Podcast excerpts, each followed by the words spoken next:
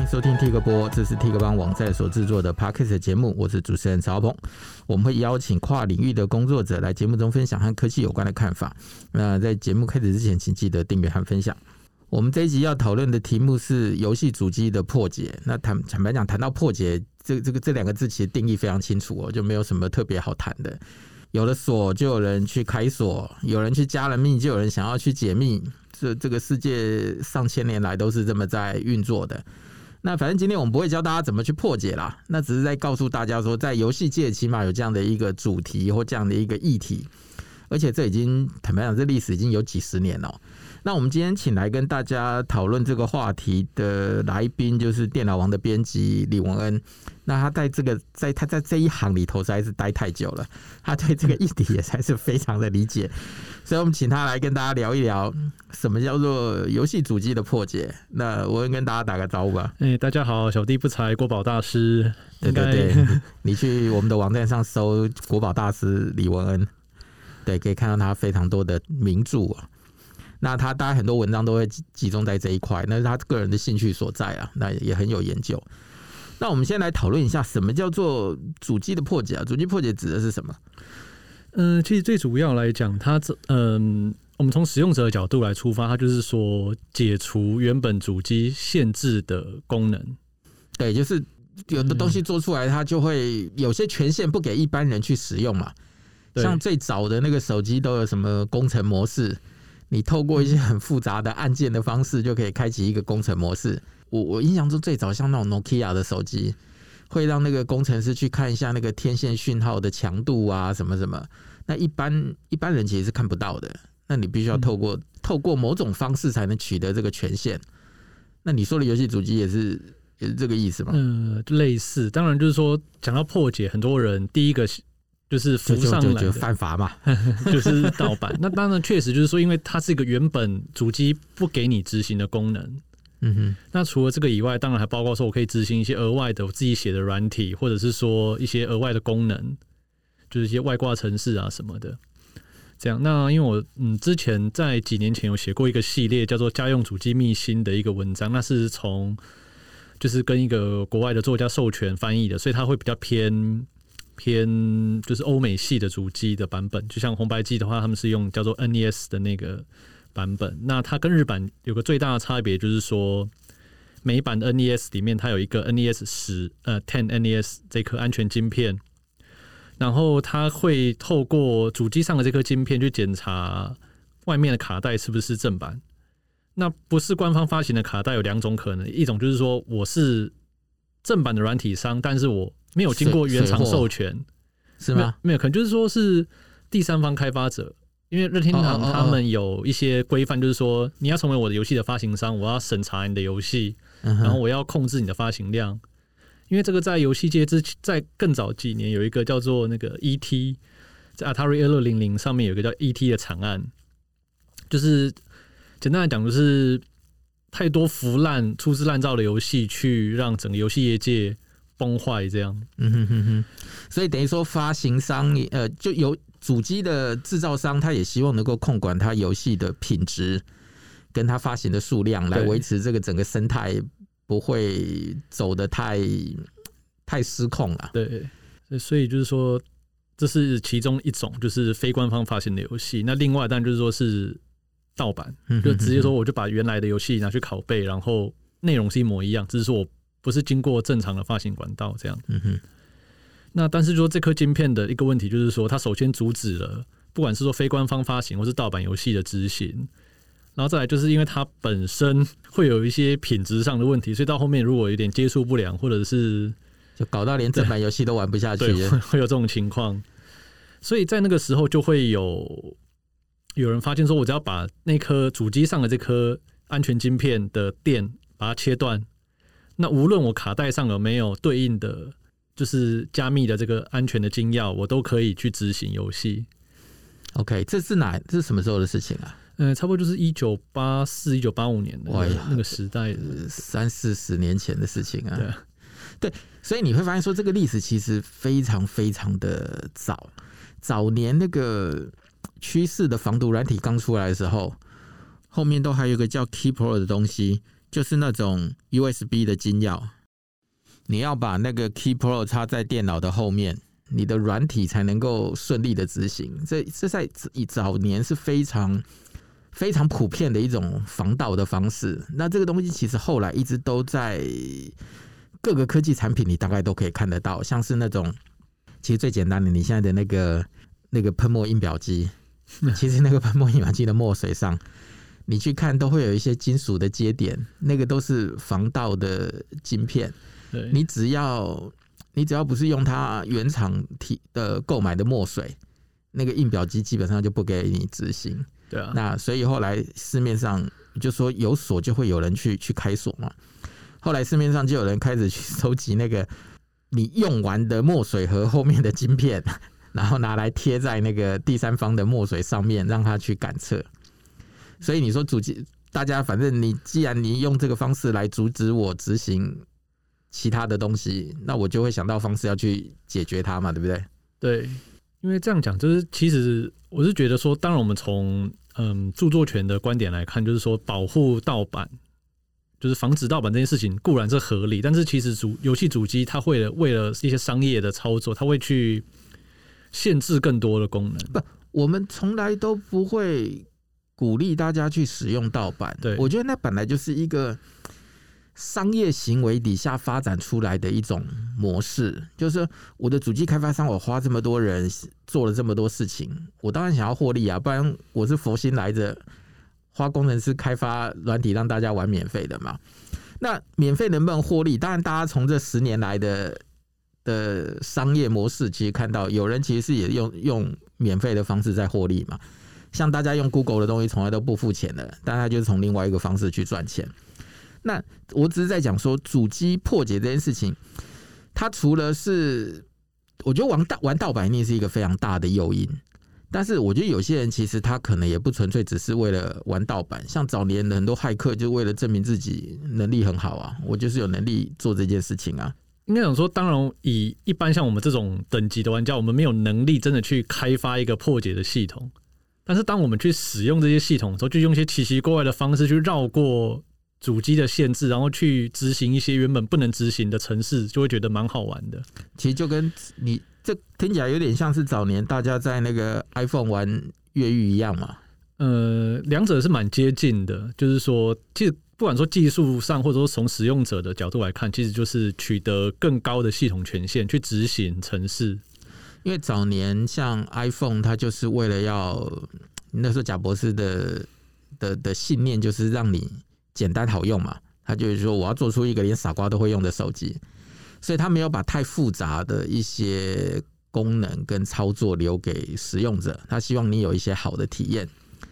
但是有些人就是不满足被被 iPhone 绑得死死的，他们就想要办法再去取得更多的权限，所以大家理解的那种 JB 嘛，越狱。那主机破解应该也是类似的概念啊。对，没错，这是一个很好的例子啊。因为像我自己也是，我是从 iPhone 呃三 G 等于是第二代的 iPhone 就开始用，嗯哼，也是哇，将近十几年。那当初越狱最主要的为了一件事情，就是把它那个主画面下面的 Docker 消掉。嗯哼哼哼，因为 Docker 在那边的时候，即便可以把上面图示移掉，但是 Docker 的本体还是会在那边，然后就看不到桌布的全景。那自己我个人就觉得呃很不舒服。其实很多人 JB 不是为了要用盗版软体，那时候那时候的越狱还有一个越狱商场里头是其他的工程师开发出来原本 iPhone 没有的功能，跟那个跟 App，你在那个 JB 商城里头要付费买的。对，就像那个这叫 Cydia。那个城商城的话，就是也是很早期就开始用。那在很早的时候，其实像不管是说 iPhone，它都没有那个现在叫控制中心的这个快捷键，所以就是说我要开 WiFi 或者是蓝牙或者任何的功能，哦，就是一譬如说会有一些很好用的一键开启之类的这种功能放在桌面上。对，这最早都是要回到设定里面，然后一个一个页面去找一个页面去调。那在早期越狱的时候，就有一个整合的，也是下拉式的选单，嗯哼哼，就可以叫出来，然后就是那时候的越狱越狱者，那时候去破解 iPhone 的人，他们提供了 iPhone 很多当时没有的功能跟方便的操作，那这些东西其实很多后来现在都已经变成现在 iPhone 内建的功能了，对不对？就是我们常常看到讨论区会有一些言论，就说哦，都已经二零叉叉年了，你还在越狱吗？那其实 这个会变成说有点好玩的，就是说其实很多现在大家觉得很理所当然、很习惯的功能，都是早期真的是从不管说从 Android 或者说从越狱这边去对，所以其实简单的讲，我们有时候在谈论的破解啊，就是我们不能够否认说有一大堆人是想要玩免费或盗版的，但是有一些人其实是为了让让这个设备更符合自己的。想象跟使用习惯，但是这些东西是官方没有提供的，所以你只能去破解它，取得它最高的权限，你才能够去玩这些东西。对对吧？就像你说，有些人越狱也不，有些人那个主机破解不纯粹是为了玩盗版软体啊。嗯，有些人其实是玩主机嘛，对不对？对，就像就是我自己有点像这种感觉，就是说有时候破了之后。只是说哦，我可以跑这些东西，就是一些其其他的城市，觉得蛮有趣的。有人在 PSP 上跑 Windows 九五啊，他就是开心啊。对，差不多就这种感觉。因为它是真的 Windows，它是透过 DOSBox 去跑一个 DOS 模拟器，然后在 DOS 里面安装 Windows 九五，所以它其实是真正的一个系统，嗯就是、是真正的 Windows，因为它是从 Windows 的安装程式去安装它的。对对对，对，但这个你可以想象说，这个东西对于一个玩。系统或者是玩软体的人来说是多大的考验？因为游戏主机的硬体根本就不是为了 Windows 设计的，那他想要在上面去好好的执行这个东西，有多大的困难要去解决？嗯，这个部分如果说讲单指 Windows 这件事情的话，其实难度。并不会太高，因为主不高，因为主要就是说，那光是一个没有键盘，它打字就很难打啦。应该说，因为我们已经有一个很大的基础，叫做 DOSBox 这套模拟器，它就可以去完整模拟 DOS 的电脑的行为。嗯哼。那因为其实 Windows 一直从 Windows 应该说三三点一那个时代到 Windows 九五九八，它其实都是 DOS 下面的一支延伸的程式，它不是真的原生作业系统。你知道，因为我自己其实坦白讲，我没有玩游戏主机啦。我除了小时候玩过红白机之外，我好像再也没有玩过游戏主机了。所以你现在讨论这议题，对我来说其实是有点陌生的。我跟你比较接近的东西，大概就是我我我越狱过 iPhone 啊，嗯然后那个 Android 的手机我也 root 过，所以其他大概对于破解这件事情就比较陌生一点。那我现在好奇的是说，现在还就像你看哦。当 iPhone 把一些功能都整合到现在的手机里头去之后，基本上现在已经没有人在玩 JB 了，已经很少了，少之又少了吧？嗯，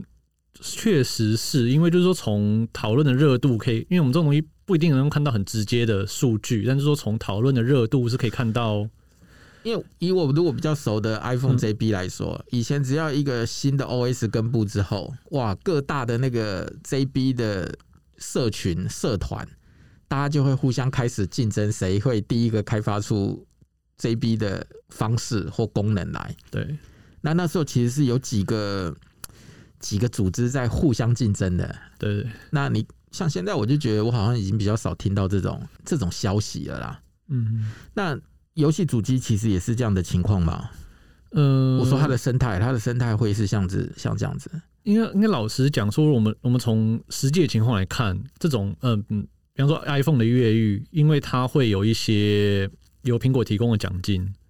为现在有很多的企业会鼓励我们所谓的白帽骇客，就是说他是技术研究者、安全研究者，他会去找出一些城市的漏洞。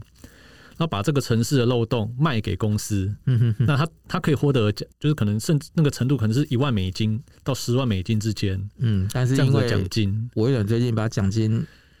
打折又打折，对，最近搞，搞得一些白帽骇客很不爽，直接就把漏洞公布了，也不也不跟你要钱了，对，因为其实他们会有这样子的一个的一个生态，对，就是说他们的获利来源，就是我我花时间去研究之后，我可以得到实质的奖金，嗯哼哼，那我对对于整个。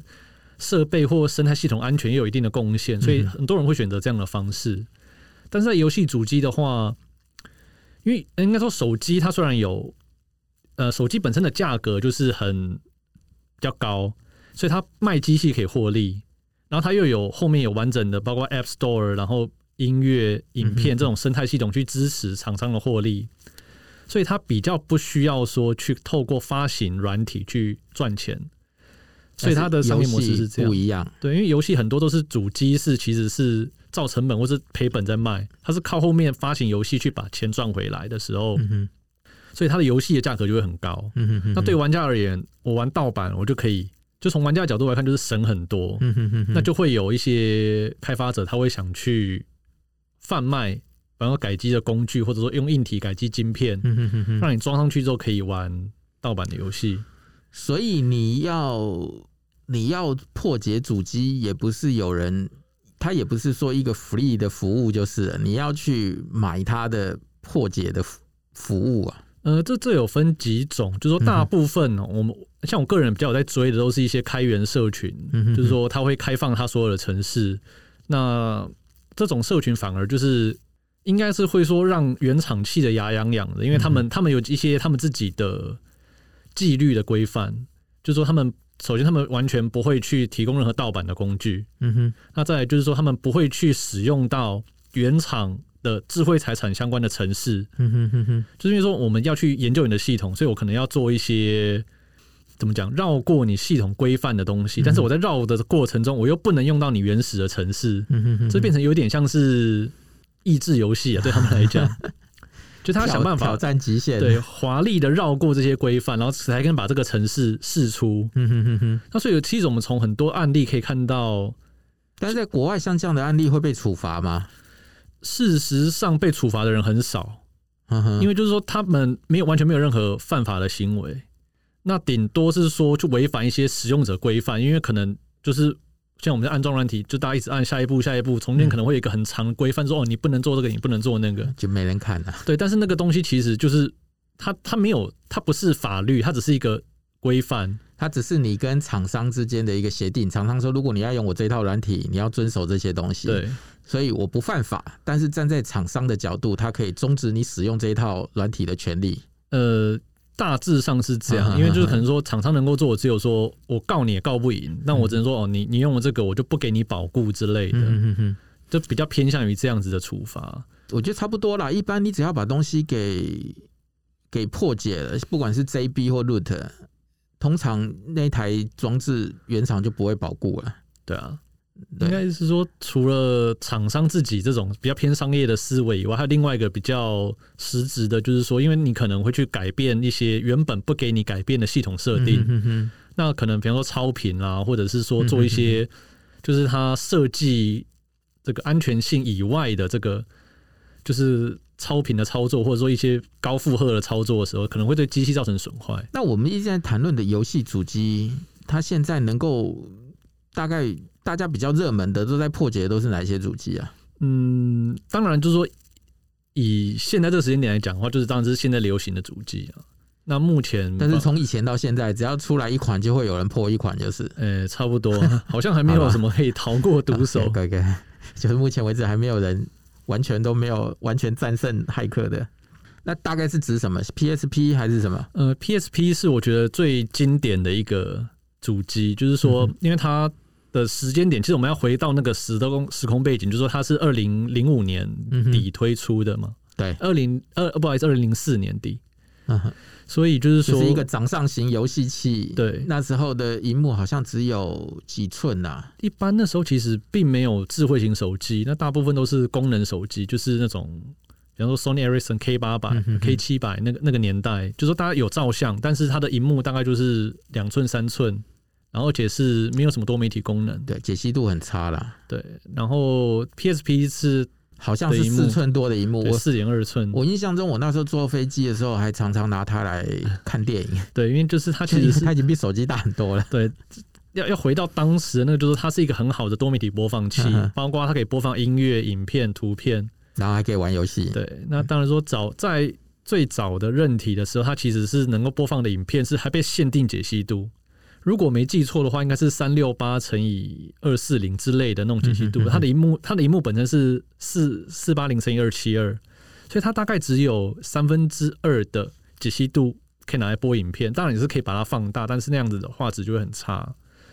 那当初破解一个破解这系统的时候，它就可以去播更多格式，然后是可以播放更高解析度的影片，让观影的体验提升很多。那这是一个我觉得。也算是我最早真的去使用这些功能的一个契机啦。嗯哼哼哼。那你说像现在大家都在关注哪一些游戏主机？嗯，因为现在的话，如果说以现在三就家用游戏主机的三大厂商，就是任天堂的 Switch，然后 PS 五跟 Xbox Series 嗯 SX 这些。那后面这两台目前还没有就是公开的破解。那 PS 五的话，或许很快就会来，因为刚好在前天才有一个社群比较大的新闻，就是说十二月十三号左右的时候，就有一个。就是 PS 四的新的破解放出来，而且它这个漏洞是可以用在 PS 五上面的。那它或许就会有一些可以执行第三方功能，或者甚至像我们之前有报道过的，就是说去上面灌其他作业系统，然后可以灌一个 Steam OS 在上面，那就可以直接在主机上玩 Steam 的游戏。嗯，对，那当然只是说我们这种东西就是说厂商一定不乐见，因为他希望你去买 PS 的游戏，但是对于玩家而言，我买了一台机器，如果我可以玩我其他。也是正版管道取得的游戏，那对玩家来讲也是一个蛮大的诱因。但是问题是哦，你知道，这我就回过头来一直在讲说，你把你去破解的这个游戏主机，就意味着你要使用一些官方当初不愿意提供给你的功能。那他不愿意提供给你功能，他可能有一些额外的想法。就像你刚刚自己也提到了，它可能会造成机器的不稳定。或者它可能造成机器的不是他设想中的使用方式，所以可能会造成的一些其他的意想不到的损害嘛。所以一般有的去有的要去玩这一种人，通常都说你自己最好对于这整套系统的运作有一点理解的方式。当出了包，你会比较容易比较容易处理啦。把你自己弄一弄，然后坏了你也不知道怎么办，原厂也不保固，那你要自己去找额外的维修的管道。所以它其实破解这件事情，其实一直都是有风险在的。就像 Android，呃，很多人会最早大家听到都刷机嘛，有时候会把，譬如说我在中国买了一只阉割版的 Android，然后我就刷成港版或国际版的韧体。但是你会常常听到有人会把它，大家说刷成砖块就是这样子，因为它什么都不能用，就只能一直放在那里。破解主机有风险，对不对？对，因为其实这个有点像是玩。开车跟改车哦，对对对，对，这种感觉就是你一般人大家都会开车，但叫你去修理或者改造，你可能不太会，那就不要去做这些事情，就乖乖的开就好。对，对对，你把轮子什么加大几寸啊，嗯、然后什么避震器放高啊，然后在那个油里头加了一些什么有的没有的，那有的人会去享受这种改造的快感。对，但是如果你驾驭不了，就最好不要跟人家玩这一套，就是对。那问题是说，这些年来的破解主机的技术有什么变化吗？他们在破解的时候都是用软体啊，还是硬体在做？嗯，这个如果说我们把时间的幅度再拉长一点啊，就是比方说到回到 PS，就是嗯，大概一九九四九五年那个 PlayStation 跟 Sega Saturn，PS 跟 SS 这两台主机的时候，这个时期中，因为它系主机其实并没有太丰富的。功能也没有所谓的作业系统，它就是一个呃开机就直接执行游戏的一个功能，所以它并没有地方让改机的城市上去执行。嗯哼哼哼，所以大部分的方式都是用一个改机晶片，我去绕过对于光碟的保的那个保护的检查。所以当时的应用就是其实大概也就是所谓的玩盗版片，嗯哼，就是因为它可以说我自己烧录的光碟或者说其他就是盗版的游戏，我放进去让主机可以顺利。不是你说什么叫做改机晶片？它就是一个硬体的晶片，要去焊在主机的某个。所以你那时候还要把这台主机拿去给别人焊呢？对，听起来去更麻烦。对，那大概到了 PS Two 这个年代，就是两千年的时候，它有一个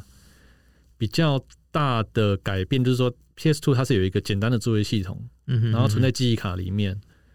那当初主流还是说是以硬体改造，就是说也是装改机晶片的方式，但是也有方法，就是说我透过去把非官方的作业系统想办法植入到记忆卡里面，嗯哼哼哼，然后让系统去执行这一套我们自己做的程式改过的作业系统，对，那就它就有权限去执行其他的城市，那包括就是说像一些虚拟光碟的工具啦，或者说金手指就可以让游戏改造。所以你听起来这些东西不等于不就是有那些骇客，他就必须要去研究他的作业系统，然后还要写出一套他原来的作业系统，你可能还要再加一些指令让他去做某种的操作，对，才能够做到这件事情。对，所以显然这些人其实电脑第一个都要很强，而且还要对于这整个装置的运作方式了若指掌，你才能够去做这些事情嘛。对，就说真的都里面的人都卧虎藏龙。那他几个几个主机的破解，可不可以讲一下他们具体都怎么做啊？虽然有一些东西都是历史，都已经是历史事件了啦。嗯，但是我们能不能聊一下说过去到现在大家都在怎么做？呃，好，那就因为刚刚讲到 PS Two 的话，就是有分软体跟硬体的改造嘛。那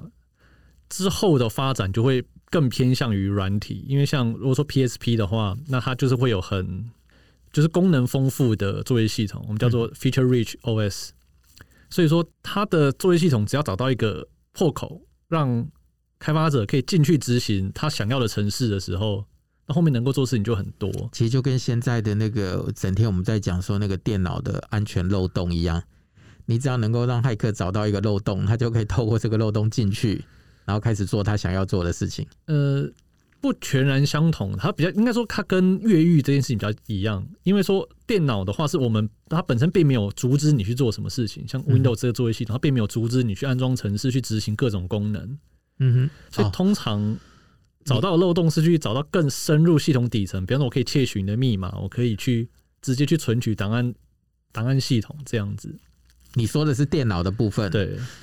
哦，你的意思是说，因为电脑它本身就是允许你去执行一些程式，对。但是我说的漏洞指的是说，它一样找到一些漏洞去做一些原本它不让你做的事情啦。对对对。对，那你说主也游戏主机也是，因为你既然是一套人写出来的城市，你可能就有一些 bug，有一些洞可以让人家从这个地方进去，然后去更改里头的东西。对，因为像刚刚我们回来讲 PSP 这边，它的发展其实也蛮好玩的，就是说它是最早期，它的那个刚上市的时候，它韧体版本是一点零的时候，一点零到一点五这段期间，它其实并没有特别的去。做软体的保护，所以我只要任何的程式，我只要想办法写出来，然后就可以放到上面去执行。那到后面他开始做了更多保护了之后，大家就要想办法去绕过，嗯哼，然后去取得一些特殊的权限才能去执行。那中间有些蛮好玩的，就是说，像他有利用一个叫做嗯 PNG 图片档的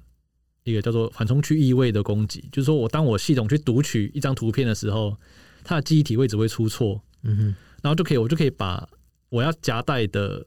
城市放在这个图片里面，然后它执行起来之后，我就可以取得一部分的系统权限。嗯哼，那它这个东西就叫他们是叫做 HEN，HEN，就是 Homebrew Enabler，就是说可以去执行自自家制的城市的一个启动器而已。那那时候就说我可以透过这个城市去跑一些，比方说小游戏啊或模拟器这样，就是不是官方发行的游戏。那到再后面一点就是。有开发出应该是二点七一 SE 这套非官方的注呃的韧体，就是说我把很多功能都整合到作业系统里面，然后去刷到机器上之后，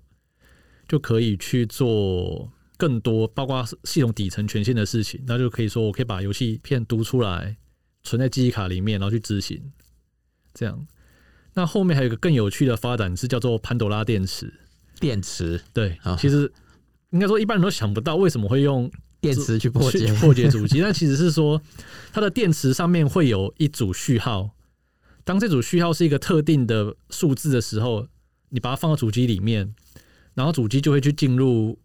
恢复模式。嗯哼，然后这个恢复模式其实是让原厂去维修的时候可以去做的一些，像是工厂模式啊，然后就可以去直接刷写它的韧体。因为就像说这种主机，刚刚讲到，就像有些像手机升级什么，你难免会说在升级的过程中，比方说断电或者什么造成系统损坏，但其实主机并没有真正的坏掉，只是它写到那个主机内部储存空间的档案写到一半，嗯哼，那其实主机是活的，只是说我在开机的时候，因为它只有一半的档案，所以它读到一半就停住。那这个东西就是说，对原厂来讲，我我主机只要是这种的损坏，我只要把那颗电池装上去，我可以进入工厂模式。然后透过工厂模式去刷写正常韧体之后，这主机就可以救回来。结果这也被人家发现了。对，就就这个东西也蛮厉害的啦。但怎么发现的过程有很多想象空间。你说你是案子内部的人流出来的吗？就有可能啦。就是或者说，哎、欸，有人就说，哎、欸，这个我在修主机的时候装颗电池上去可以修，那就有人去研究这颗电池，就为什么为什么装这颗电池就能修？对对，所有的知识都是这么累积发展的。对，所以当初有一段时间就是说，就是说我只要装颗电池上去，而且它电池还是它的电池需要可以用一般的主机去去修改，所以我只要拿一台有破解过的主机，就可以去做出这颗潘朵拉电池，然后就可以去刷其他主机，然后其他主机又可以再去制作更多潘朵拉电池。对。OK，不过这个后面就是这个洞也被修改掉，一定的，一定的，就是当当厂商知道有这个漏洞的时候，他们大概在下一版通常就会把这个漏洞给补起来啊。对，所以以前以那个 iPhone 来说也是啊，你会看到那个当新的 OS 要发布之前，所有的 JB 社团就会呼吁你不要更新，因为 因为你一更新 JB 的功能就没有了。对。那你除了记忆卡、潘朵拉电池，还有别的方法吗？就还有一个很特别的是，是 N N 三 DS 这台主机，它是用磁铁，就这是一个很有趣的的一个的的现象。其实它它跟刚刚讲的电池有点接近，嗯哼。但是因为 N D S 它是一个掀盖式的主机，那所以它在主机的上盖跟下盖。的里面有装一个磁铁跟霍尔感应器，霍尔感应器就是侦测磁力的一个感应器。嗯、那所以它就可以透过这个方式去侦测说你主机是打开的还是盖起来的。你盖起来之后，它就会进入待机模式。嗯哼，这样。那这个磁铁法的功能，其实它也是类似于说原厂要去进入工厂模式修复的时候，它会拿一个磁铁去吸下盖的一个特定的地点。嗯哼。然后再去按按键，然后开电源，这时候就可以进入工厂模式。因为这个东西在正常的操作上，你只要把你要让那个那个地方的磁铁被吸住，是要把上盖盖起来，所以你就不能再去按按键。对，所以就是说有一点，有人老是会找到这种 奇奇怪怪的。但是你知道吗？我听你讲的方式是，很多东西都是因为你原厂为了要自己维修的方便，他设计了一些巧门。让自己可以好工作，就是当这东西回来要修理的时候，我可以比较容易去检测或工作。他只是说这些方式后来都被人家找到了。对，那因为找到了，我就可以逆向的回去做一些我想做的事情啊。而且通常这种破解方式都是，就是简单讲，就是最终解决方案。因为只要开发者拿到了这样的权限，他就再也不需要去。去做其他的事情，再去绕过其他的的的，因为我已经取得最高的权限了。对，但这个东西，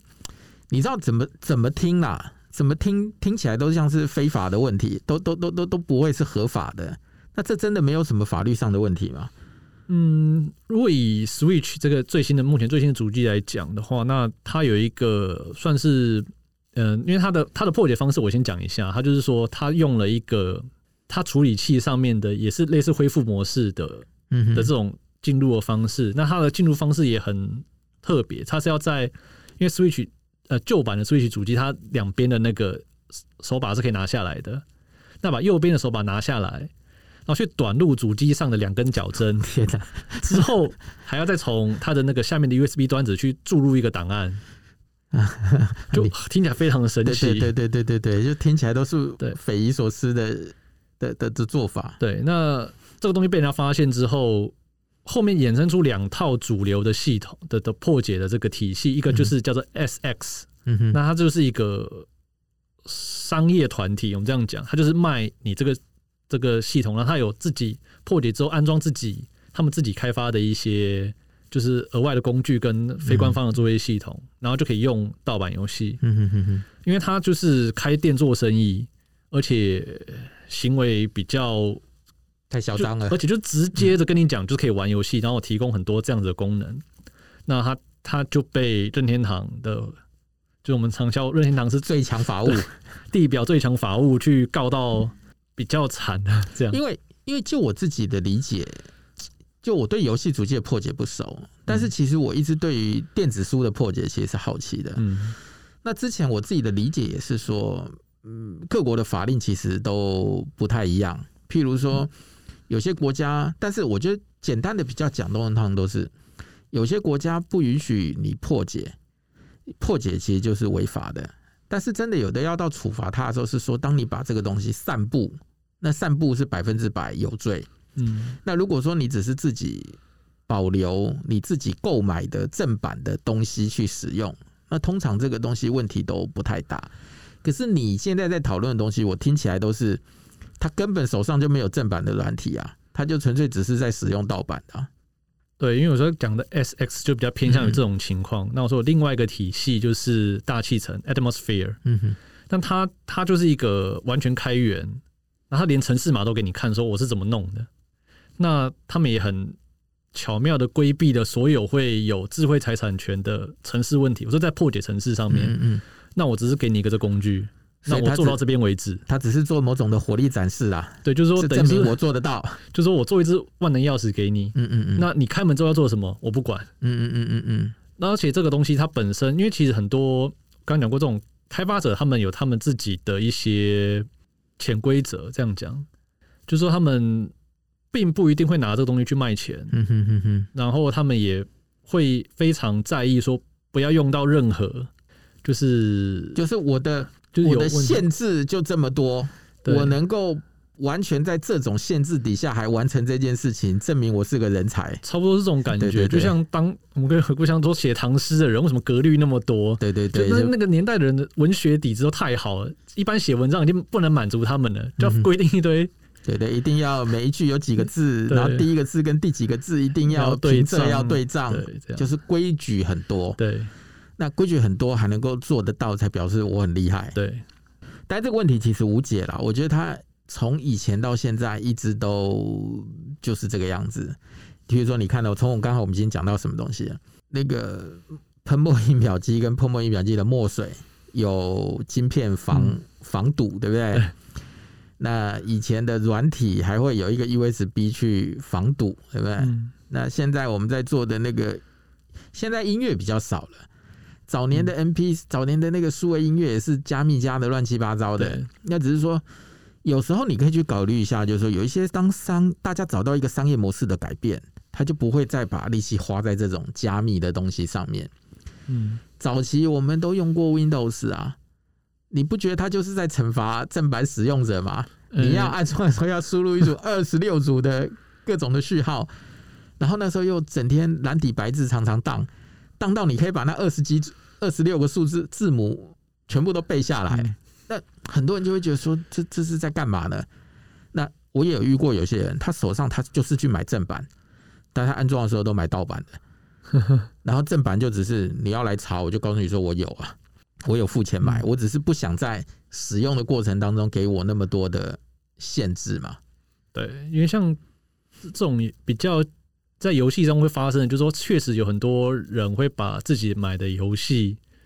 转存到记忆卡上。这样的原因就是说，因为我就不用每一次换一个游戏就要换一张卡带，这样，嗯嗯，嗯，就有点像这种感觉。而且以前我印象中好像还有那个游戏打打打打到一半，然后突然跳出来叫你输入序号的。呃，应该说是有那种，就是有一些防考功能，它是要联网，然后你如果你断网之后，它会叫你，它会给你一个警告，说你现在就是你的。类似版权保护有问题，然后就是你不能继续下去，这样不能继续玩。对，所以为什么就是当你今天一个提游戏的提供者，你当然也要想办法去解决体验这件事情啦。就是你你不能把花钱的人，然后给他还更糟的更糟的体验。但是我觉得回过头来，终究其实是一个商业模式跟商业机制的改变或者是调整。你看像。每一个行业或什么东西都会有一些破坏的。你看，像以电子书来说，Kindle，他当初把他的设备简直就是以超低价、便 超便宜在卖，赔本在卖。那他已经知道他的获利来源是要卖书了。但是问题是那时候电子书也不贵啊，嗯，所以他就造造就了一个很大的一个市场。你看，其实印表机也是。你现在如果去买那个墨水包啊。你买一组的墨水补充包，那个价格跟你买一台印表机器差不多，其实是差不多的。对啊，所以我是不知道说游戏游戏业或者一些游戏主机商或者游戏开发商，他们有在讨论这种商业模式的运作吗？嗯，一定是有，所以有越来越多的游戏，它的发行会拆分段，就像我们说在笑说像套餐，然后把所有东西都拆开来卖。什什么叫所有的东西拆开来？就比方说，嗯、呃，应该说他会，以以玩家的角度我们来看，就是说他会从鼓励你去用线上模式，嗯哼，因为你只要连到网络，他就可以去更容易去侦测，然后去比对说，哎，你你在我伺服器的的数据跟你在你主机的是不是同一个？你有没有改造？你有没有修改？嗯哼，或者说你是不是有买我买就是购买的记录？所以他可以有更多方式去检查你是否使用正版。嗯哼，那就会有一些，比方说线上连线的功能，或者说你登录可以领奖，即便是单机游戏，它都会鼓励你一些。连线，然后再来就是有一些可能游戏内的货币，你不是很好取得，就是可能你要刷宝，你要刷很久，所以它就会卖你游戏内的货币，或者是说你登录我就正每天登录可以领多少奖励这样。你现在都用氪金呢？对，哎，玩给你玩呢？对，差不多是这种感觉。那有些说单机游戏，它可能一套就已经卖你。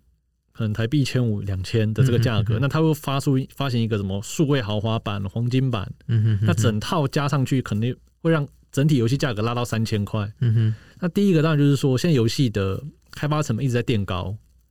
包括它的画面啊、视觉、音效等等的呃越来越华丽，那它一定是说垫高它的开发成本。然后再来就是说，解决一个盗版的问题，就是说我透过这些方式，你就变成你一定要。连到我的伺服器，那我就有机会去检查你的版本是不是正版的。嗯哼哼哼，这样。那有没有哪一个破解的名人会被抓或被告的？嗯，就是像我们讲刚那个 Switch 破解，那 SX 就是被算是之前他网站整个被抄掉了。呵呵，那应该里面的人抓得到的，应该 就是会受到一些法律上的诉讼。这样。对，那。名人的话，其实比较少啦，因为这种东西大家都会，就是不管说是开发者或者是盗版商，那其实都不会用真名在在活动，所以说我们不能，说不定其实是蛮有名的人，甚至是科技界的人，但是我们并不知道他真实的身份，嗯、哼哼。我们都只大概知道是哪一个账号或者哪一个，哪一个？ID，对对对，好吧，那现在还流行主机破解这一套吗？我我会问这个问题的意思是说，你看像现在基本上已经不太流行破解手机了啦。对，从 iPhone 你看三三 G 三 GS 到现在也过了十几年了，那很多苹果也开始听到大家的声音了，已经不是 已经不是贾博斯那个年代说我给你什么你就用什么，所以你看苹果的手机尺寸也开始分裂化了。嗯，然后它现在的东西也越来越。